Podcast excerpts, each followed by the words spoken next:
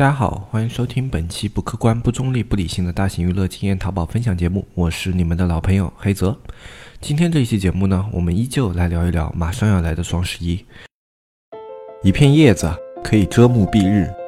一番良言可以醍醐灌顶。我们在前方披荆斩棘，希望后来者一帆风顺，共享商业智慧，共享创业成功。欢迎收听本期纸木淘宝内训。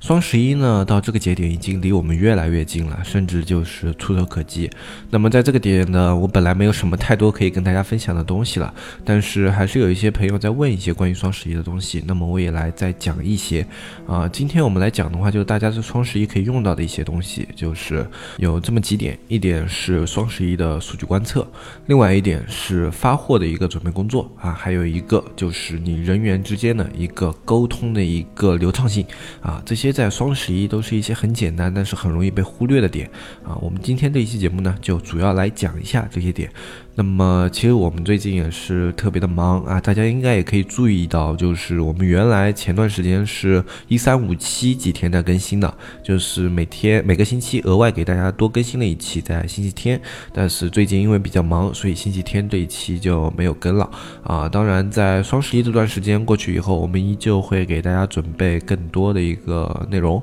最近的话，实在是时间顾不上了啊，所以这种额外的一些小节目就没有了。那么在我们时间顾得上的情况下，我们依旧会把节目内容做得更加丰富，更加的好。嗯，包括最近评论啊，还有就是本来节目里面不是有个小问答吗？这样的环节都给大家去掉了。啊，也是因为现在时间暂时都有一点顾不上啊，特别的忙啊。双十一的话，我也要比较看的一点店铺。虽然我们的团队运作都是已经比较成熟了，但是还有很多事情啊是需要自己去盯一下，可以让它做得更好。所以这段时间啊，如如果各位在评论区的留言没有回的话，呃，也希望大家能够稍微见谅一下。我还是尽量会抽空的时候去回复一些啊比较典型的问题，但是最近肯定不能做到在短期内每条都回啊，所以这一点还希望大家可以理解一下吧。啊，反正忙完这段时间的话，也都一切都会恢复正常的。那么我们今天就继续来讲我们这一期的节目内容。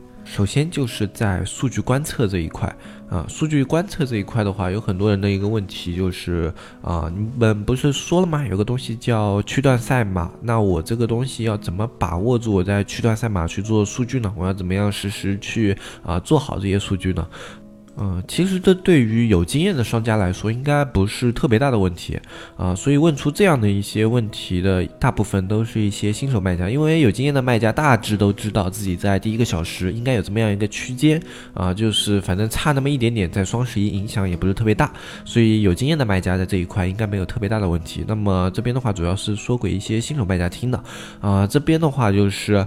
你在第一个区段的话，你可以以你平时的成交额。啊，就是说你平时啊，比如说你在正常的时候啊，就不算双十一这几天，就是你以前在正常营业的时候，比如说十月份或者九月份，那时候营业额，如果你平均下来啊是个一千一天啊这样子的，那么你在双十一的时候，你第一个区段你可以控制到十天的一个成交额。当然这不是一个绝对值，因为你双十一前不是会有一个购物车加购表现吗？如果那个加购表现特别的高，那么你可以在这么一个基础上做一个增加，比如说增加到十五天成交额啊。或者二十天成交额，具体你就看你这个购物车它到底一个增量啊是真实的啊，你这个真实的增量是否很高啊？如果购物车的一个真实的增量是很高的话，你在双十一的时候啊首场就是说零到十一点这个区间，它的一个成交额不会特别低的啊。那么这是第一点，就是说你去观测数据的话，要以你前面正常营业的营业额去做一个预数据的一个参考，就是说啊你先做一个预备数据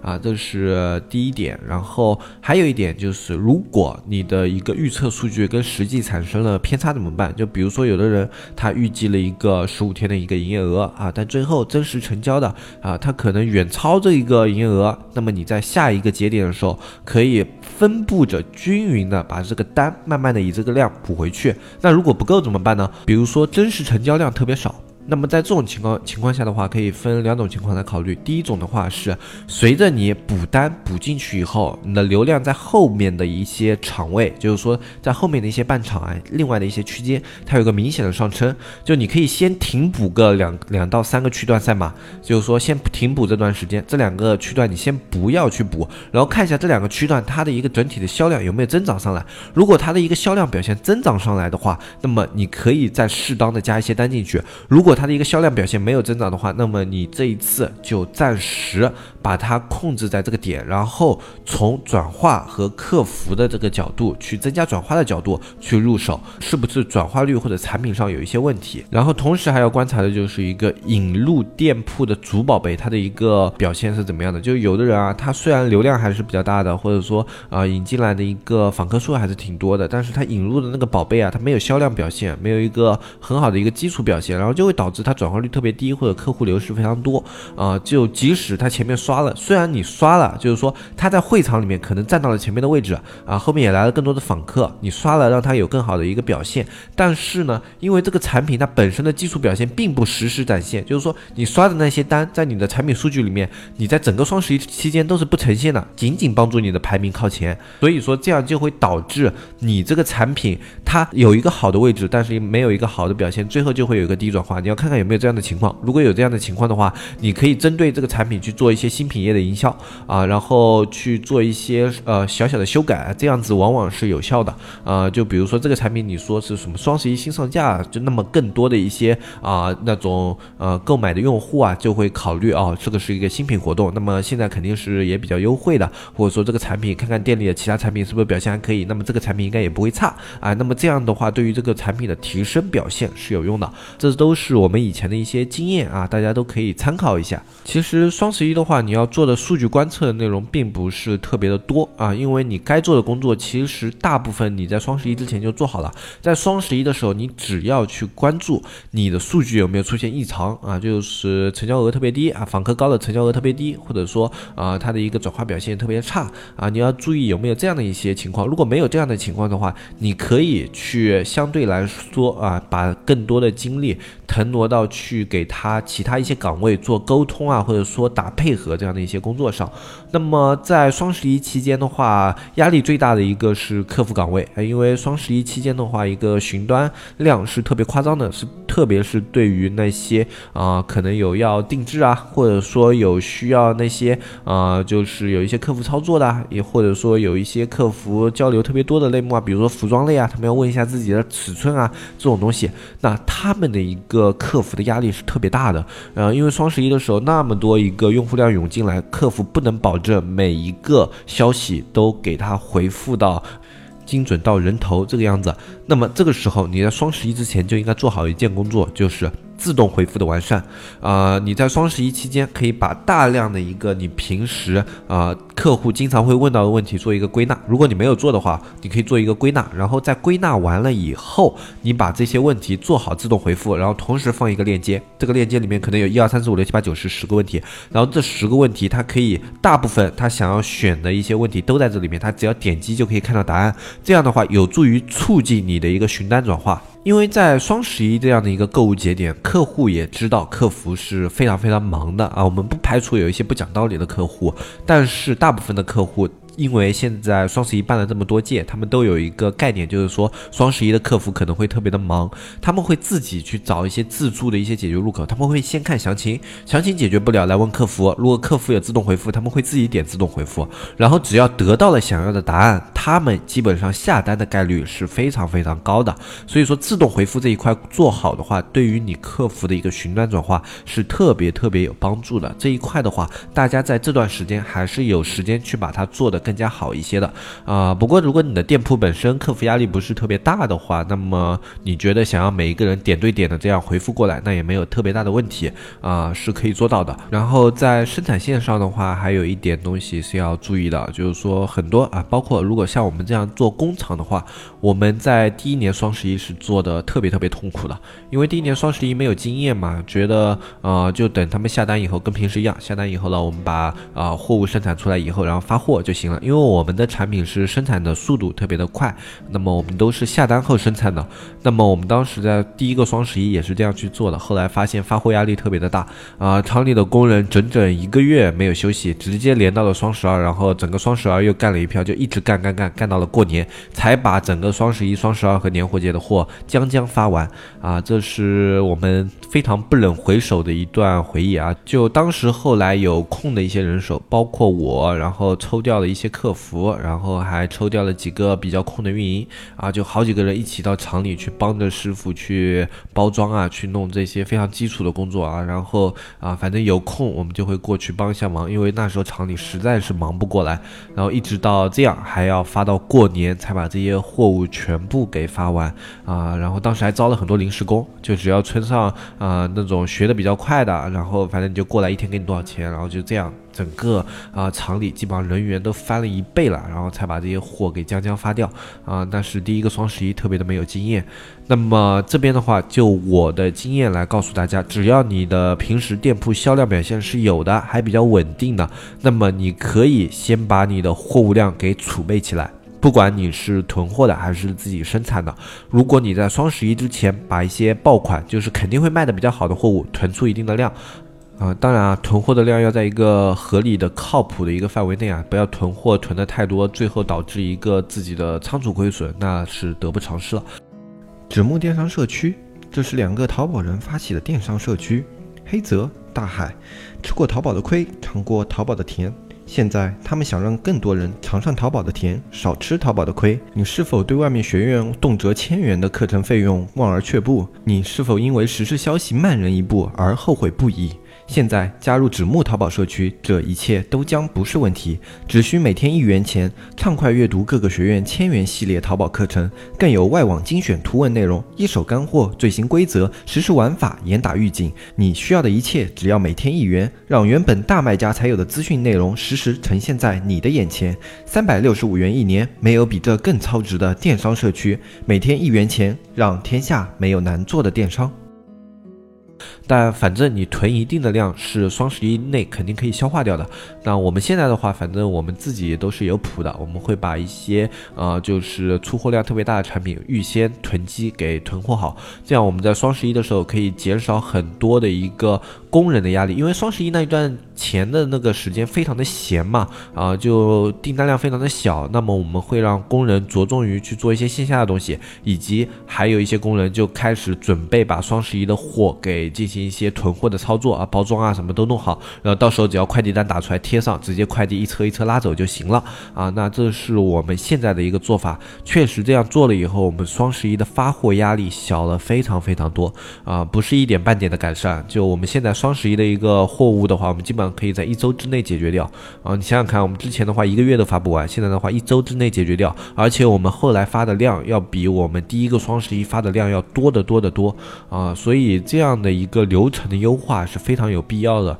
你就等于用你双十一前的时间去买双十一之后的时间，同时提高你工人的一个利用率啊。那这是针对我们工厂来说啊。那如果你是囤货的话，也是一样的，你肯定有一些爆款啊，特别是囤货的这种，你产品相对比较单一、比较定死的话，你去囤货的时候，你也知道哪个品你在双十一的时候卖的会更加的多一点，都是非常有谱的啊。那在这种情况下，你去囤货的时候，心理压力也比较小一点，你不用担心这个。货不会卖出去。双十一的话，只要你产品平时表现好，并且进了一些外围会场打上标的话，它表现不会比你平时更差的。那么你至少你去囤到一个平时的量，那是不会有问题的。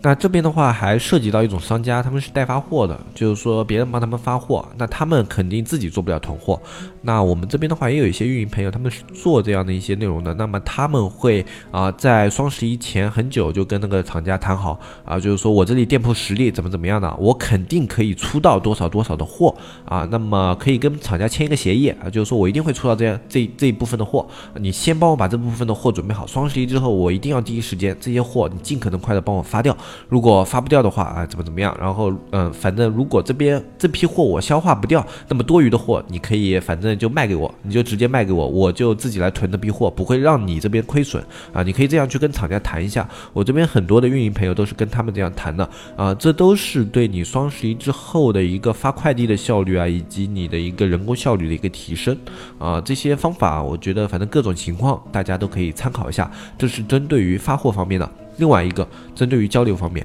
双十一的时候你打仗就跟呃会手忙脚乱，就很多这种部门，比如说客服部门，比如说售后部门啊，以及发货部门，他们各自都要忙各自的事情，所以就会导致他们的沟通效率特别的低下。然后，我们平时的话，可能客服这里直接联系厂里，或者说直接联系售后，处理起来特别快。但是在双十一的时候，这个节点它的处理就会变得非常的滞后，甚至有时候会出现错误。这个时候就需要一个特别清晰的联通人。我们在双十一期间的时候都有这样一个角色，往往是运营去担任的，因为运营的话，他对于各个节点的一个东西了解的会比较的深刻，所以我们基本上会安排一个比较有经验的运营去做这样一个联系人的角色。比如说客服这里有问题，他作为一个联系人，及时反馈到厂里，然后跟进厂里的进度，然后马上反馈再回给客服。如果直接让两边手忙脚乱的人去进行沟通的话，往往就是这边人啊把问题说给他了，然后他自己开始忙自己的。事情，然后那边的人反馈回来这个问题的时候，哎，那边的这边人已经忘记刚刚这个问题是干嘛了，然后他又要去看一下这个之前的一个聊天记录啊什么什么的，或者说这边的人反馈给那边，那边太忙了，根本没有时间看啊，就会出现这样的情况，就各种问题你都对接不上，这在双十一的时候会非常的常见。如果你不做好准备的话，那么我们的处理方法，我们就是处建立了一个联络人这样的角色，然后去处理好这些各个环节之间的一个沟通功能，让他他们。的沟通可以跟平时一样，至少可以传达，可以慢一点，但是我们的每一个问题必须要从 A 传达到 B，或者说从 B 传达到 C，并且。得到改善之后要有反馈，反馈给 B 或者说反馈给 A 啊，这样子的话，至少你的问题它慢，但是在解决，而不是那种我 A 的问题抛给 B，B 不知道了，然后或者说 B 解决了，A 不知道了，然后这个问题最后就搁置在那里，然后客户又来问，问了以后 A 又忘了自己处理过这个问题，然后又去问 B，然后 B 破口大骂，这问题我不是刚给你处理过，你怎么又来问我，对吧？然后就会有这样的一个情况，所以这些细小的一个环节都可以体现你这个店铺给客。客户的一个最终体验是什么样的？对你整个双十一最后的一个表现也是啊，会有非常好的一个提升的。哎，这一点其实最后也可以作用在我们之前说的一个 DSR 提升以及退款售后率的一个提升方面，它都是可以起到效果的。如果是一个比较小的一个团队，那么我这边的话建议啊，就如果你自己的事情不是特别多的话啊，就是说你亲力亲为的事情不是特别多，你每个环节都有人接手，那么我建议这个角色由你自己来担任，就你团队比较小，由你自己来担担任，因为你肯定是对你各个环节的东西都非常清楚的，由自己来担任这个角色，你能够传达到的效率是最高的。同时，你作为一个呃团队里面的一个核心人物，你去下达指令，别人也是会比较重视的，效率解决的效率也会特别的高啊。所以这样的一个角色，如果在你团队比较小的情况，我是建议你自己担任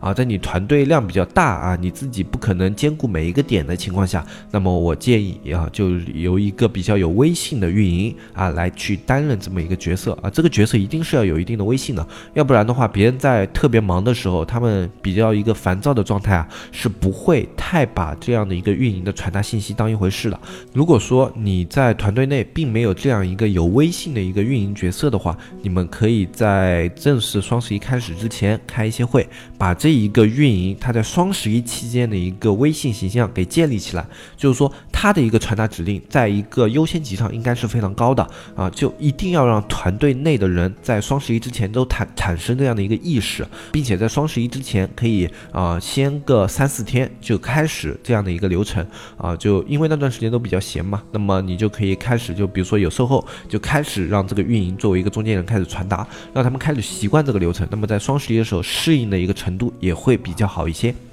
然后还有一点就是在双十一期间的一个经济成本控制的问题，有很多人的话最近都在问我们啊，就可能刚开店嘛，就有员工，那么我双十一的时候给他们要加班，那么加班的话要不要加班工资？这个东西其实你可以灵活的来决定。啊，就我周边这边，我们整个运营圈子的话，他们基本上有两种解决方案。我们自己的解决方案是直接给加班工资，加班工资按这双十一期间啊，就是把日常工资翻倍啊。然后他们的话需要全力配合这个双十一的工作。就比如说他们本来可能日薪是一百，在双十一的话，可能有四到五天他们的日薪是两百这个样子，并且如果逢上节假日日的话，那么这一段时间节假日他们也是需要上班。的啊，那我们现在的话，基本上是以这样一个政策为主，因为我们是呃工作量比较大嘛，所以尽可能是让他们多工作。那么针对一些工作量比较小的，或者说人员。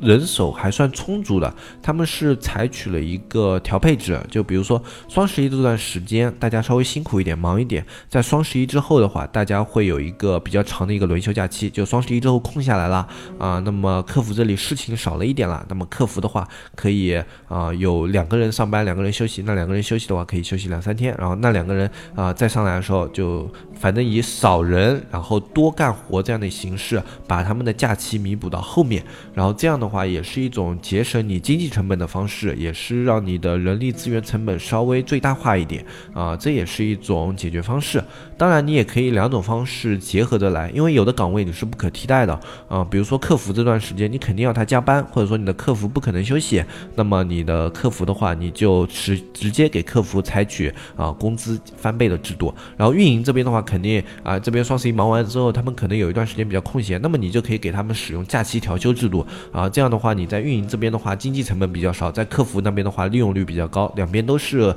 有所收益的啊。这两种方法的话，反正啊，方案在这里，大家可以自己参考一下。你也可以在这个方案的基础上去做一些优化啊，都是可以的。那么我们这边关于双十一能够给大家的建议啊，以及我们自己的一些经验，就给大家分享到这里。如果大家有更多的问题比较细节的想要咨询的话，你可以添加我们社区的微信，添加我们客服小安啊，纸木电商的拼音哥，你就可以添加到我们客服小安，然后或者你看我们下方详情有我们小安的微信号啊，就纸木电商的拼音，你也可以看那个，然后添加小安以后，还有一些比较细节、比较想了解的问题，你就可以咨询一下小安，就是说你双十一还有一些什么要注意的方面。那么今天这期节目我们就说到这里，我是黑泽，我们下期再见，拜拜拜拜拜。